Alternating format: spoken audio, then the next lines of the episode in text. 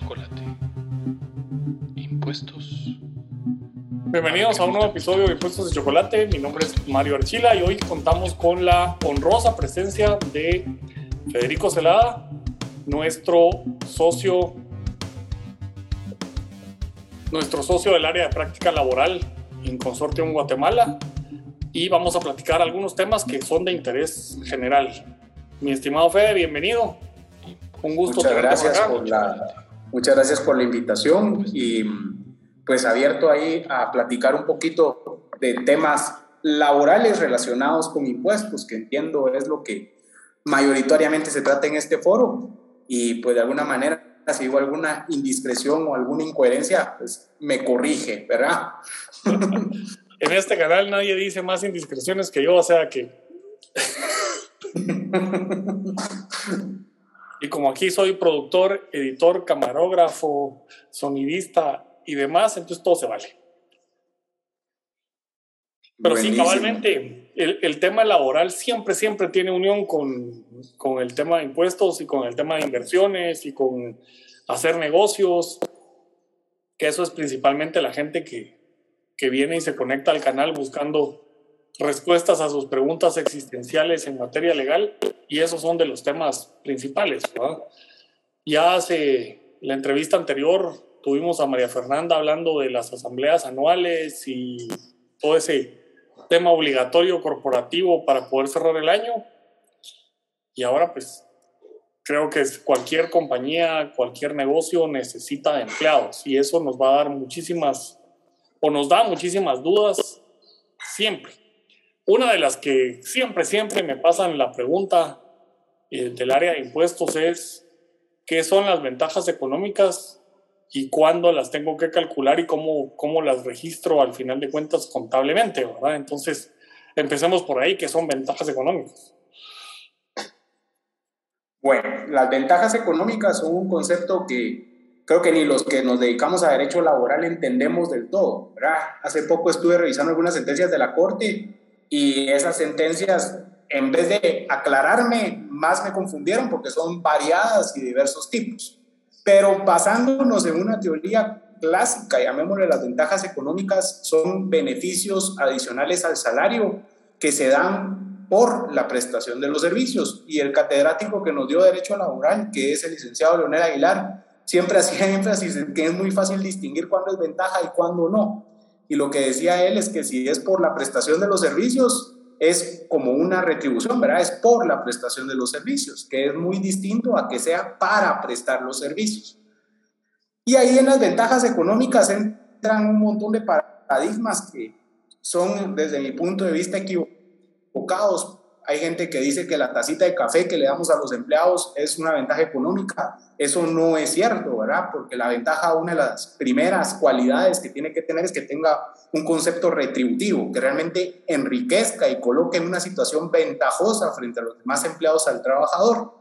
Y no solo cuestiones, digamos, accidentales o que no tienen una sustancia, una, una sustancia propia o material en, en cuanto al beneficio que el trabajador está recibiendo.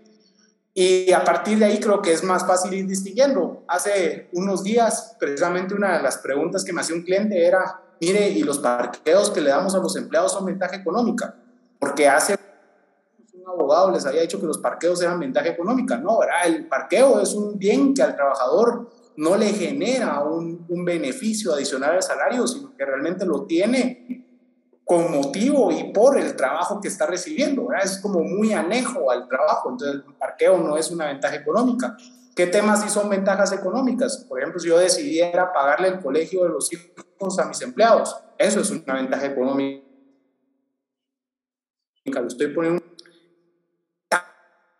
También hay conceptos equivocados en los que las ventajas como que se desnaturalizan y se pretende decir que temas dinero tampoco es así. Las ventajas realmente la ley lo que busca es meter como en un bolsón todos los temas que no son dinerarios a valoración. Por eso es que las ventajas la propia ley las tasa, ¿verdad? Eh, y cuando las tasa dice las ventajas económicas de cualquier naturaleza que sean, se entenderá que constituyen el 30% del importe total del salario. Entonces, ahí lo que dice la ley es, mire, si usted le da un beneficio adicional al salario al trabajador en especie, entonces eso vamos a entender que vale el 30% más de lo que él ya gana en dinero. No tendría razón de ser asignarle un porcentaje de salario a que yo le dé 100 quetzales para echar gasolina todas las semanas, ¿verdad? No como que no hace lógica decir que eso es ventaja. Y eso incluso he visto sentencias en las que los jueces lo confunden. Afortunadamente ahí sí el criterio va siendo más uniforme y, y después esos fallos se revierten pero sí hay ventajas económicas, hay que entender muy claro que son pagos en especie, ¿verdad? Y luego también el tercer, digamos, error más común o una de, falta de comprensión total del concepto es que la ventaja económica no es una prestación laboral adicional a las demás que la ley contempla, sino que la ventaja económica es, es un resarcimiento o es una forma en que la ley valora el beneficio que le está dando el trabajador para que eventualmente se entienda cuál es su salario real, ¿verdad? De fondo todo esto lo que dice es, mire, el trabajador usted le está dando beneficios adicionales al salario. Entonces, además de su salario, él para trabajar para usted le da estos le da estos beneficios y eso también forma parte de su retribución. Eso es como lo que de fondo está protegiendo la ley. Cuando uno lo entiende así, entonces se deja de preocupar por los beneficios, porque realmente las ventajas, el único momento en que impactan en la relación de trabajo es al momento de finalizar una relación de trabajo por despido, porque en ese caso la indemnización es lo que se afecta por las ventajas. Y entonces, ¿qué ocurre? Que si decimos que el salario del trabajador está integrado por una parte que se paga en dinero y por otra parte que se paga en especie por ese beneficio que le estoy dando, entonces ahí entenderemos que para calcular la indemnización, si la indemnización se calcula sobre el total del salario, tendremos que unir las dos cosas, ¿verdad? Lo que le pagaba en dinero más lo que le pagaba en especie, y ahí la ley me dice, el salario de él vale lo que usted le daba en dinero más un 30% adicional en concepto de ventajas. Entonces, ahí como que ya el concepto va tomando forma y como que uno entiende muy bien a qué se refiere ese concepto de ventajas económicas y entonces puede decir, ¿verdad? Entonces yo calculo el salario promedio de los últimos seis meses y cuando ya tengo ese salario promedio, que hay que agregarle una docea aparte en concepto de aguinaldo y una docea aparte en concepto de bono 14, le añado un 30% más y ya con eso calculo la indemnización. Eso al final es el impacto de las ventajas económicas. Y como estamos hablando del caso de un despido, entonces ahí también evidentemente esa indemnización con todo y el monto que incrementé por el tema de las ventajas va a ser deducible de impuestos, ¿verdad? Y, y, tiene ese beneficio fiscal, por lo que realmente las ventajas no tienen un impacto fiscal material, si lo vemos desde el lado de los impuestos, sino que lo único que hacen, su único efecto es incrementar la indemnización en caso de despido por ese 30%. Y ahí ustedes se podrán decir, bueno, pero ¿y qué pasa si yo pago indemnización por renuncia? Y ese es un tema interesante porque la indemnización por renuncia no está arreglada en la ley. Entonces, lo que yo los invitaría es a que revisen cuáles son las reglas que ustedes están aplicando en indemnización por renuncia. Si no las tienen, pónganlas de forma clara y precisa para que todos estemos de acuerdo en que esas son las reglas del juego. Y saber también, pues, que en este caso la indemnización por renuncia, las indemnizaciones que pago por mutuo acuerdo, esas no están exentas. No son gastos deducibles del impuesto sobre la renta, ¿verdad? Y tampoco son renta exenta, porque son la única renta que está amarrada es el tema de la, del pago de la indemnización por tiempo servido. Y eso es así como a grandes rasgos el tema de las ventajas económicas eh, y los impactos que tiene, que realmente solo son ese impacto al momento de que yo despido a un trabajador que tengo que incrementar el salario para efectos de cálculo de la indemnización. Y ahí, digamos, para, para efectos de, de que ya sé que viene la pregunta del lado de, de del lado de los posibles eh, oyentes del, del, tema. ¿Todo trabajador tiene 30% más por ventajas económicas o tiene que existir la prueba de que está recibiendo algún tipo de, de prestación adicional? Porque lo, lo, he preguntado, algunos me han dicho no, ya es criterio de, de un montón de gente de que todos los despidos hay que subirle el 30% y hay otros que no. Si no se dieron ciertas características, no hay ventajas económicas y por lo tanto no incremento el salario. Vamos a ver, ahí hay como dos formas de verlo. Yo creo que, como les decía, el tema de las ventajas no es fácil de analizar. Las ventajas son un concepto que no es claro en la legislación y por ende admite discusión. Y la Corte a lo largo del tiempo ha ido variando ha ido quitando ha ido poniendo criterios, entonces digamos no es un concepto del todo claro.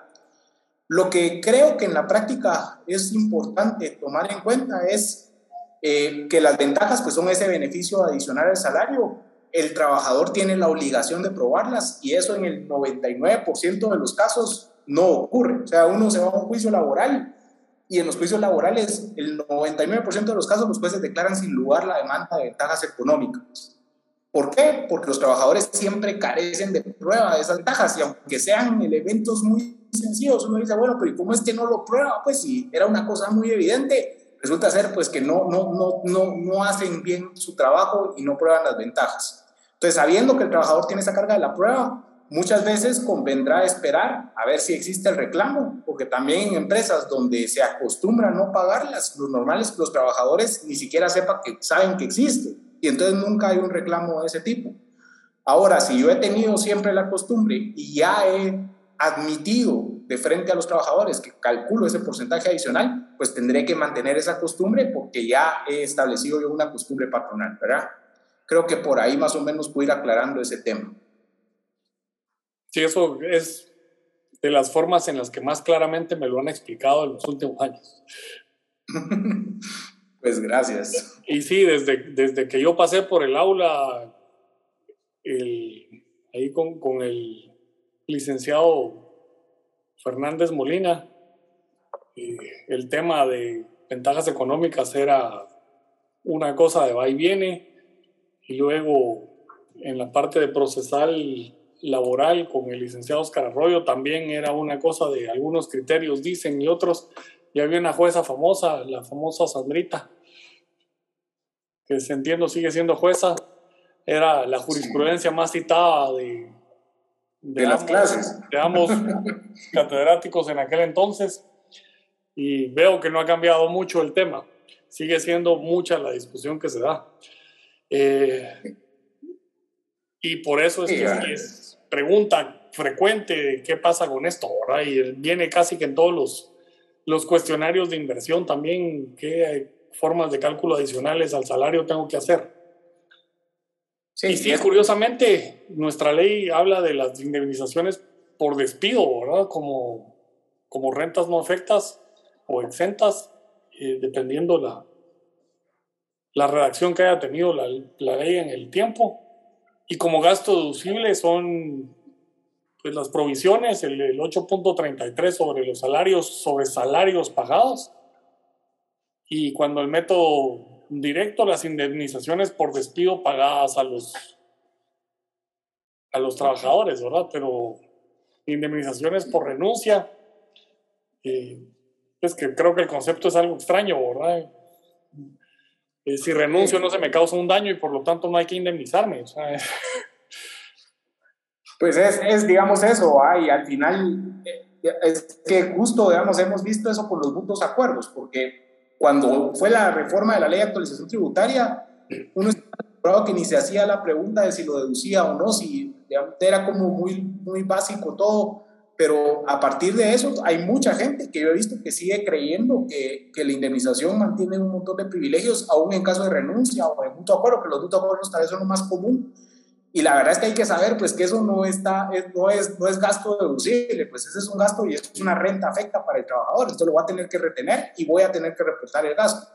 Entonces sí es importante como revisar ese tema contable para, para estar en línea con la ley y no, no meterse a indiscreciones. Por ahí hay abogados que habría que analizarlo más a fondo, pero hay abogados que dicen que cuando uno la denomina indemnización por tiempo servido, la denominación es suficiente para poderlo hacer gasto deducible. La verdad es que al final la ley tributaria es material, ¿verdad? Y tendría que haber como una materialidad. Y, el concepto es de que, que compartía el licenciado Archila, de, de que al final lo que está buscando es proteger ese, esa indemnización como indemnización y no como un pago que le doy al trabajador como gratificación por el tiempo servido, ¿verdad? Yo creo que un poco ese es el concepto y la materialidad de la ley.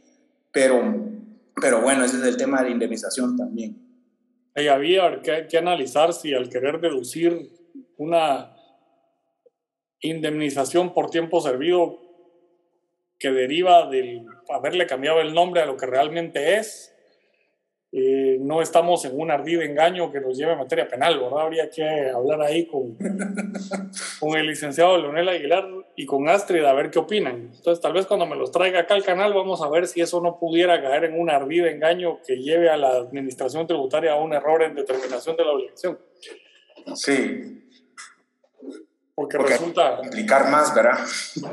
Eh, resulta una... si la, si la naturaleza jurídica del pago no es indemnizatorio, pues pudiera catalogarse como una, como una simulación. ¿no? Sí. Pero la, obviamente entiendo que la naturaleza laboral también permite alguna expansión de criterios en ciertos, en ciertos aspectos por esa tutelaridad y algunos de los principios y no tanto como el derecho tributario, que es mucho más eh, literal en cuanto a, a que la situación y la, eh, la naturaleza económica del acto y su denominación tienen que coincidir. Y si no coinciden, pues su naturaleza económica prevalece sobre las formas en algunas, en algunas vías de interpretación. Pero vamos, esa es el, la parte linda de lo laboral, creo yo, la, qué quieren decir esos principios que están ahí en los considerandos del Código de Trabajo, ¿verdad? Que, no voy a decir que yo siempre he dicho que el derecho laboral no es derecho, pero, pero ahí platicaremos eso en la oficina. Cada vez es menos derecho, ¿verdad? Una cosa espantosa, pero en fin. y ahora con esto de la pandemia creo que probablemente surgen cierto tipo de, de y que puede estar relacionado o no con ventajas económicas, pero surge cierto tipo de necesidades para las, para las compañías de tener que proveerle a sus empleados con esto del, del, del, home office cierto tipo de herramientas, ¿verdad? Y en algunos casos, eh, digámosle, subsidiarle, para no ponerle ningún término específico, subsidiarles eh, internet en su casa eh, o, o, darle algún otro tipo de, de, herramientas para que puedan seguir trabajando sin, poder sin tener que moverse de, de, donde, de donde viven por las situaciones pandémicas como tal que ahora en lo que se llama nueva normalidad, pues probablemente se siga, se siga estableciendo el teletrabajo como una forma ya ordinaria de prestar servicios.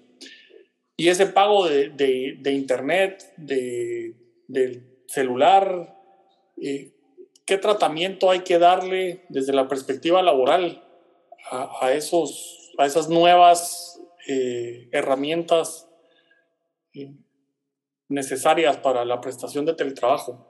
¿Cómo, cómo lo han analizado?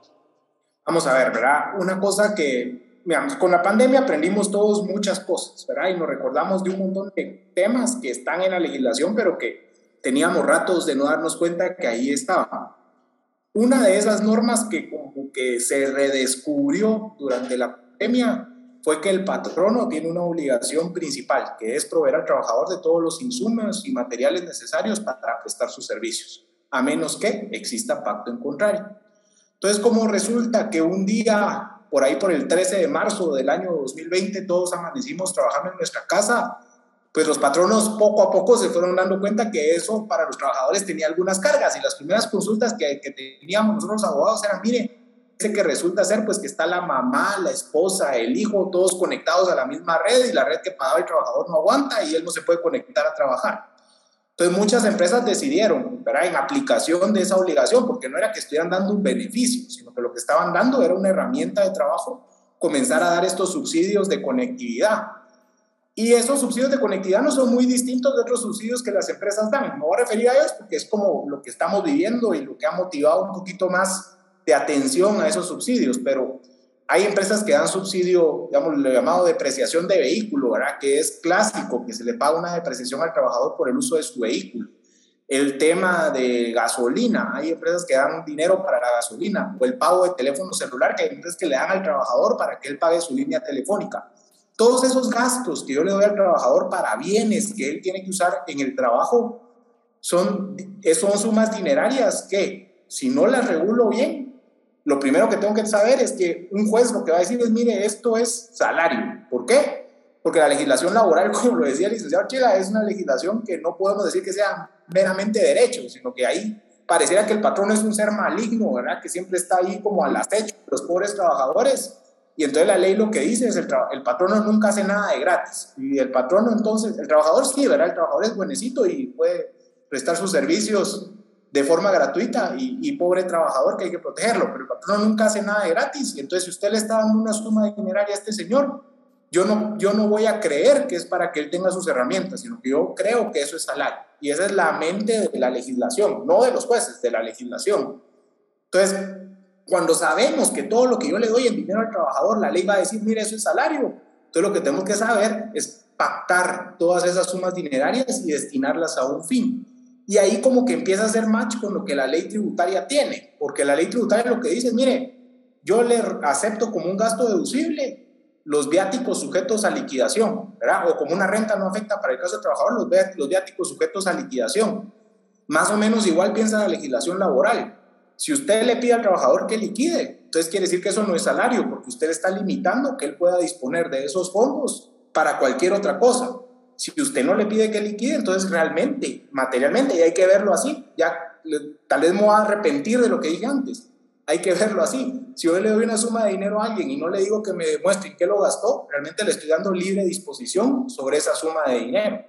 Entonces, al final incrementa su patrimonio y es una suma de dinero de la cual puede disponer. Y entonces, conceptualmente, eso se vuelve una retribución que le estoy dando por la prestación de los servicios. Entonces, cuando lo vemos así, lo que tenemos que tener claro es que si no vamos a pedir la liquidación, estamos asumiendo, aunque sea en un mínimo grado, riesgo.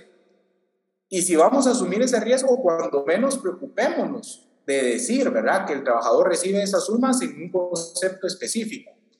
Hay formas de registrarlo, digamos, hay, ahí el registro, yo no me voy a meter a, a, cosas de registro porque ese es tema de los contadores y la verdad es que los yo contabilidad fue la única clase que perdí en el colegio y ahora pienso que incluso pienso que podría ser financiero, pero en ese momento no, no me gustaba lo, rígido del asunto, ¿verdad? Y yo tachaba con lapicero, nunca tenía lápiz, entonces era un desastre y entonces pues los libros contables imaginan cómo los llevaba, pero saliendo de ese tema, cuando uno ve en el registro contable, uno efectivamente podría registrar eso pero ahí la recomendación es que si su contador se los permite, lo registren fuera de nómina.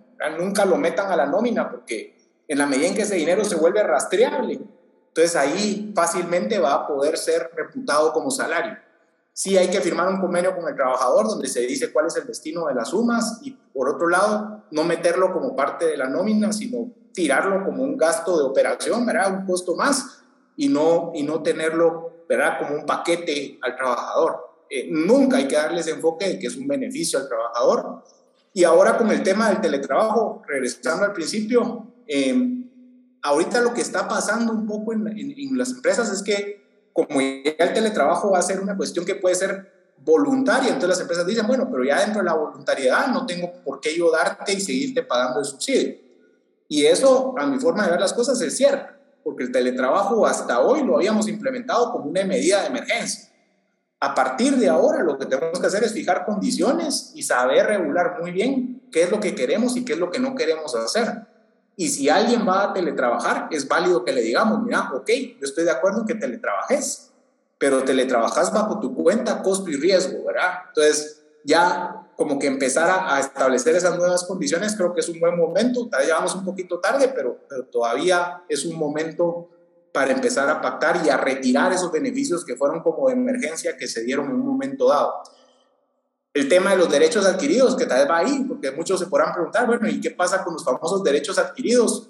Hay que entender, y ese es un tema importante, una cosa es un derecho y otra cosa es una condición de la relación laboral, ¿verdad? Los derechos son cosas que yo ya tengo en mi patrimonio, que yo puedo exigir que se me den.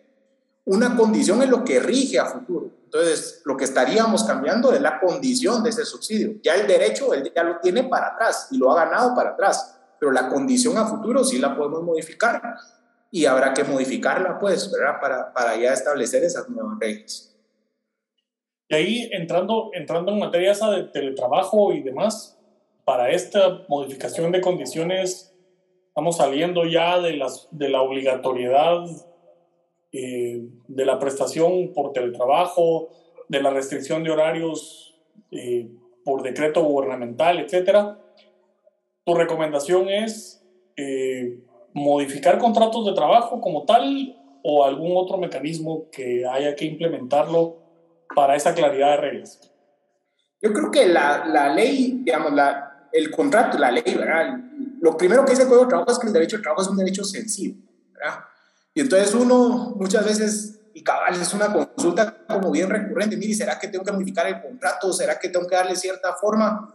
Lo que, tienen que, lo, lo que hay que saber es que las relaciones laborales son evolutivas, cambian en el día a día y que uno no puede estar sujeto a mayores formalismos y tiene que buscar ser bastante flexible. Entonces yo creo que es suficiente con una carta que hagamos al trabajador indicándole las nuevas pretensiones y que si él desea aceptar esas nuevas condiciones para el teletrabajo, pues que lo manifieste por escrito, ¿verdad? O incluso en la misma carta podemos ponerle un codito, así como que fuera circular del colegio, que ahí firme aceptado y, y, con eso nos queda respaldo. No es necesario un formalismo mayor, son cuestiones que entre más sencillas las manejemos, creo que es mejor. Y al final tampoco son regulaciones tan extensas que, que ameriten un cambio más profundo, sino que creo que son condiciones que pueden quedar en, de una forma sencilla. Ahora bien, lo que sí puede ser que con este tema del teletrabajo estemos pensándolo como un esquema que cambia de fondo nuestras relaciones laborales. Y si es así, ahí sí valdría la pena pues generar una política primero, después generar los documentos para quienes opten a esa modalidad de trabajo y tercero, ver si incluimos dentro del reglamento interior de trabajo pues una disposición específica. Justo estamos trabajando ahorita un tema con con un personal muy particular, porque es un personal que no está sujeto a un horario, que no está sujeto a un lugar de trabajo, que se puede conectar en cualquier momento y en cualquier tema.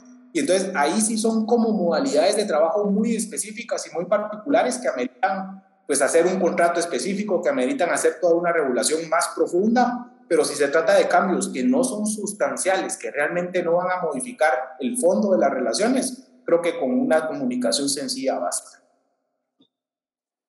Buenísimo, porque me imagino que esa, después de oírte en la primera parte, esa pregunta va a venir y la van a dejar ahí en los comentarios, así que ¿cómo le hago? Entonces, qué bueno que, que ya está la, la respuesta acá y seguro, seguro van a tener más dudas porque lo laboral, por esa evolución y por esos diferentes cambios y demás, tiene sus, particularidades que vale más la pena estar, estar asesorado antes de hacerlo que después estar preguntando el día de la audiencia y aquí cómo le vamos a hacer, ¿verdad? Sí. El otro, otro tema que siempre da problemas en la parte, en la parte de las auditorías principalmente es lo relativo a la bonificación incentivo, ¿verdad? Que hace un montón de años la Corte de Constitucionalidad dijo que la bonificación incentivo podía ser mayor a 250 y que no estaba sujeta al pago de seguridad social. De los otros beneficios que la ley originalmente le había dado a la bonificación incentivo, la Corte no dijo nada, porque la inconstitucionalidad iba con un reglamento de, del IX que pretendía grabar la bonificación incentivo cuando superara los 250 quetzales, ¿verdad? Y dijo, no, no, no, la bonificación puede ser superior porque todas las prestaciones laborales están sujetas a mejora por contratación individual o colectiva. Es el 106, ¿verdad? Sí. pero no está sujeta al... Eh, si aumenta la prestación, no por eso está sujeta al pago de X. Ahora, ¿Qué se enfrenta uno cuando la bonificación de incentivo es superior a eso y llegan los de SAT? Porque sí he oído gente que me dice es que el, auditor de SAT me está diciendo que como no pagué X, ese gasto no es deducible. Eh, sí. Pero tiene que haber otro montón de implicaciones, incluso con el propio X. ¿Qué han visto ustedes por ahí con ese manejo? Nosotros lo que hemos notado, bueno, yo quizás para aprovechar ¿verdad? el alcance mayor o menor que tenga este canal, esperemos que sea muy mayor, pero aprovechando ese alcance, yo lo primero que quiero hacer es decir que este tema de la bonificación es un tema que nos inventamos los abogados. ¿Por qué? Y, y entre abogados y empresarios al final salimos bastante fregados, porque la bonificación incentivo, la ley de bonificación incentivo, es una ley que tenía dos figuras. Una es la bonificación por productividad y eficiencia y la otra es la bonificación incentivo. ¿Qué fue lo que pasó? Que la, ley, la bonificación por productividad y eficiencia tenía ahí un montón de beneficios que eran a los que se referían, que cuando vimos esa ley dijimos todos, bueno, pero entonces aprovechémonos y partamos estos 250, y entonces partimos el salario a la mitad y pagamos una parte por acá y otra parte por allá y nos ahorramos todo esto.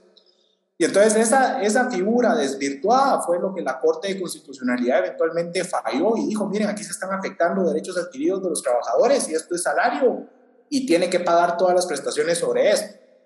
El problema es que al final esas, esa serie de fallos de la Corte en amparo, porque fue en amparo, no es una inconstitucionalidad, no son temas que afecten a la generalidad, los tomamos como una nueva ley y así lo toman los jueces e incluso la propia Corte, que ya va haciendo tiempo de que revise esa jurisprudencia y que la adecue a nuevas situaciones y que enderece eso, porque al final la bonificación de eficiencia era una figura que sí permitía a futuro pactar bonificaciones y que esas estuvieran exentas porque era un salario afectado por una característica especial en la legislación. Habiendo dicho eso, desde ese momento en que la Corte dicta esos fallos, el IX como que ha mantenido esa pretensión de querer hacer suyos los ingresos que supuestamente pierde por, por la bonificación e incentivo.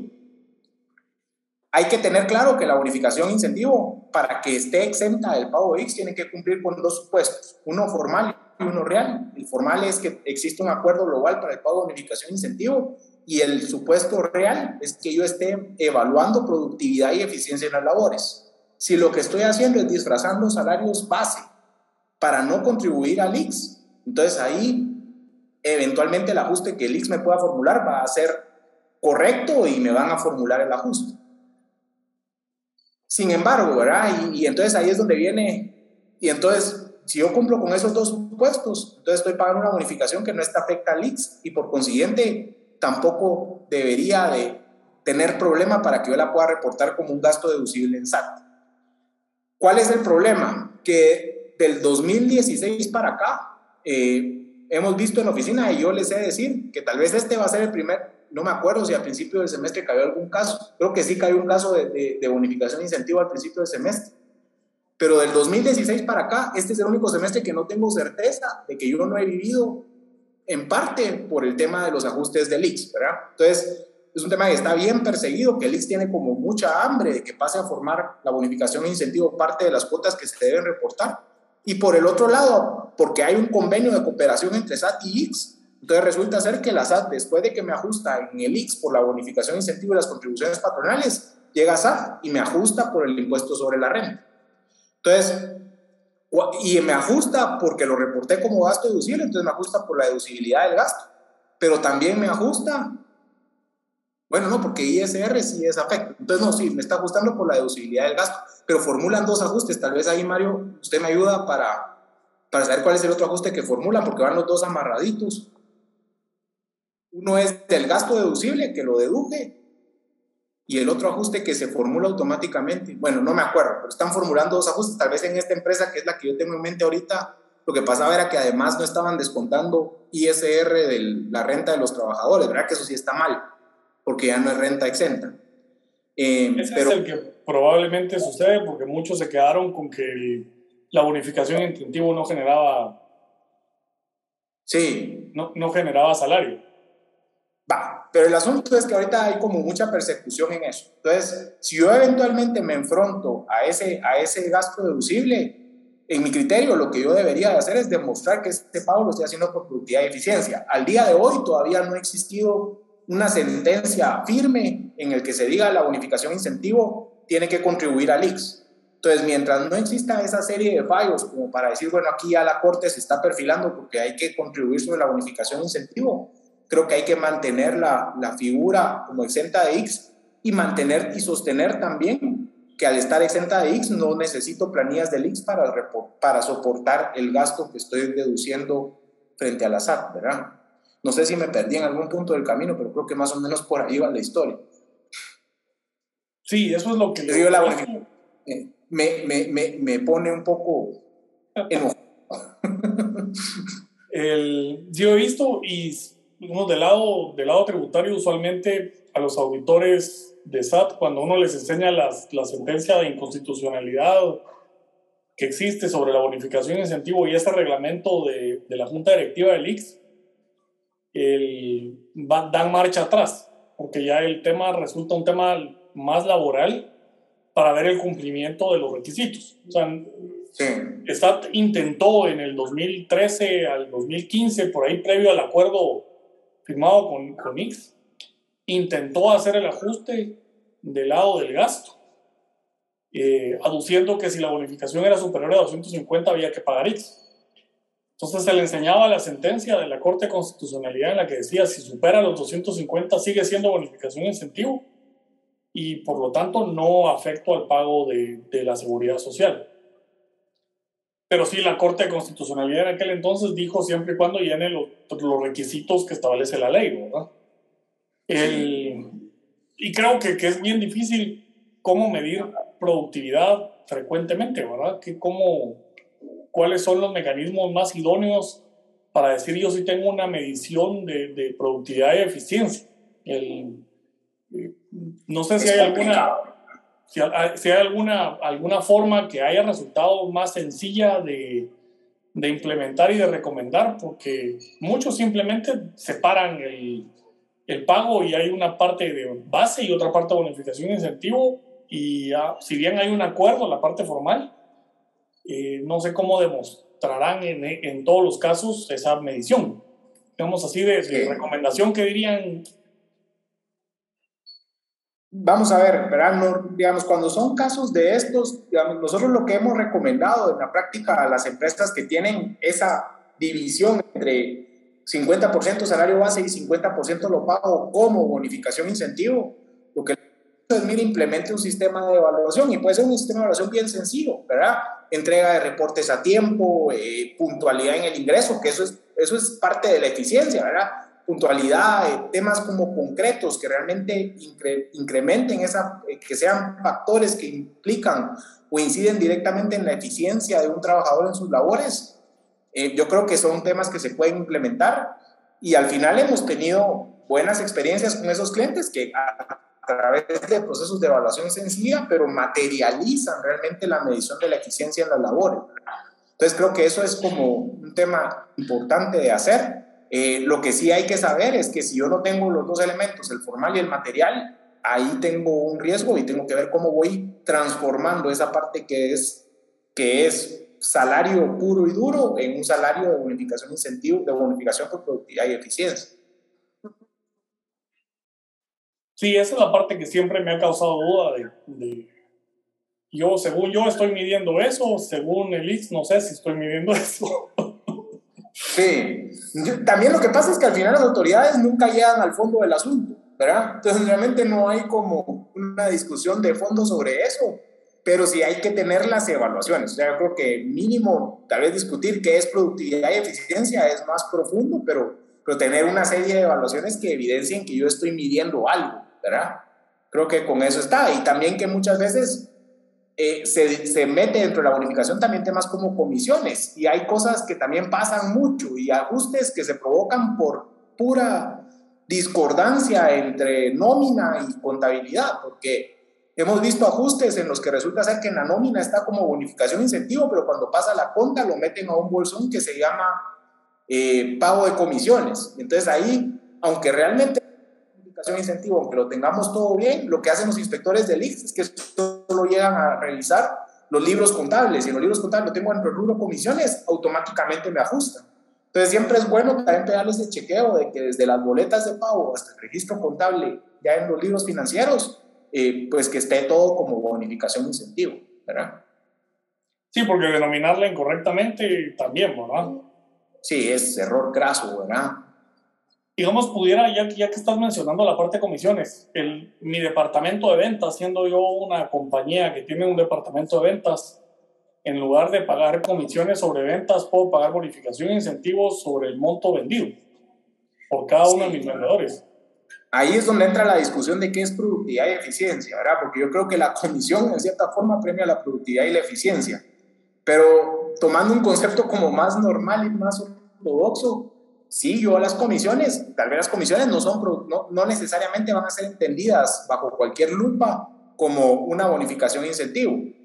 Pero si yo, además de medir la simple venta, también le agrego otros parámetros, como por ejemplo visita en tiempo a clientes, eh, la gestión de, realmente la gestión del canal de ventas en el que tengo asignado al trabajador, eh, yo creo que ahí se va volviendo productividad y eficiencia y eventualmente las comisiones pues pueden pasar con otros parámetros a formar parte de ese bolsón de bonificación incentivo. Así eso creo que, que, ha sido uno de los, de los giros de ir entrando un poquito más al fondo, porque recuerdo hace 20 años se consideraba, ah, sí, la comisión eso mide productividad, por lo tanto, bonificación, incentivo, y hubo algunas discusiones hace 20 años, ¿verdad?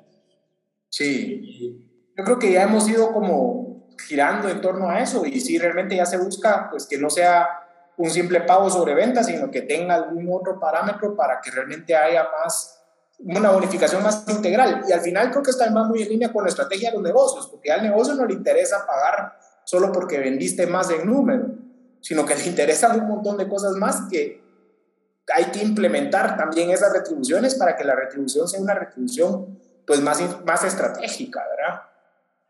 Totalmente. Y la última que creo que vale la pena que, que toquemos y así porque, porque es importante eh, dentro de la relación laboral, eh, ¿qué, ¿qué, pasa cuando hay bonificación incentivo y pago el bono 14 de aguinaldo? Eh, ah, hay veces, vamos a ver, ahí es otro tema. Yo realmente creo que he visto ajustes de eso, porque lo que hay, es que vamos a ver, la bonificación de incentivos como las ventajas económicas. Yo no sé por qué no, no, digamos, como que hay tantas dudas siempre en estos temas, pero cosas que debieran de ser tan claras, eh, a veces no lo son. Y entonces resulta ser que toda esta discusión de si la bonificación incentivo era afecta al IX o no, empieza por esas sentencias de la Corte, donde la Corte dice, mire, esto es salario y como tal impacta todas las prestaciones. Pero resulta ser que los propios auditores del IX o los inspectores de trabajo, cuando ven bonificación incentivo y que esa bonificación se está incluyendo en el bono 14 del aguinaldo, dicen, ah, no, es que entonces no es bonificación incentivo porque la bonificación incentivo está exenta. Entonces entra ahí en una contradicción. Lo que hay que tener muy claro es que ahí sí, en esos casos concretos, cuando yo pago la bonificación incentivo, eh, como parte del aguinaldo del bono 14, primero es un tema que está superando lo que el texto de la ley dice. Y segundo, y quizás más importante en la práctica, estoy actuando conforme a lo que la Corte de Constitucionalidad me ha dicho. Entonces, no hay, digamos, ahí yo creo que la práctica correcta es incluirlo. Y, y si alguien dice lo contrario, pues uno va bastante del lado de la justicia como para poderse defender. Hay mil y una prácticas con ese tema de la bonificación incentivo, ¿verdad? Entonces, digamos, el tema del nombre que hay unos que le dicen bonificación decreto, otros bonificación decreto 37-2001, otros bonificación decreto 78-89.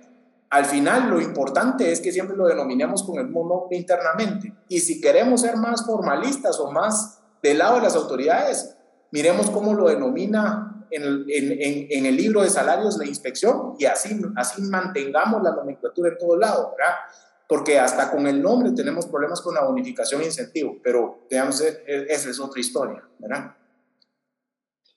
Sí, siempre, siempre causa problema y el lado tributario que dice es, es deducible el bono 14 y el aguinaldo hasta el 100% del salario ordinario ah, mensual, ¿verdad? Pero si la Corte de Constitucionalidad dice que la bonificación e incentivo es salario, salario, que eso es lo que dice el decreto realmente que, corresponde al salario, pero con algunas características particulares que eran beneficios en el lado tributario y en el lado de contribuciones eh, a la seguridad social.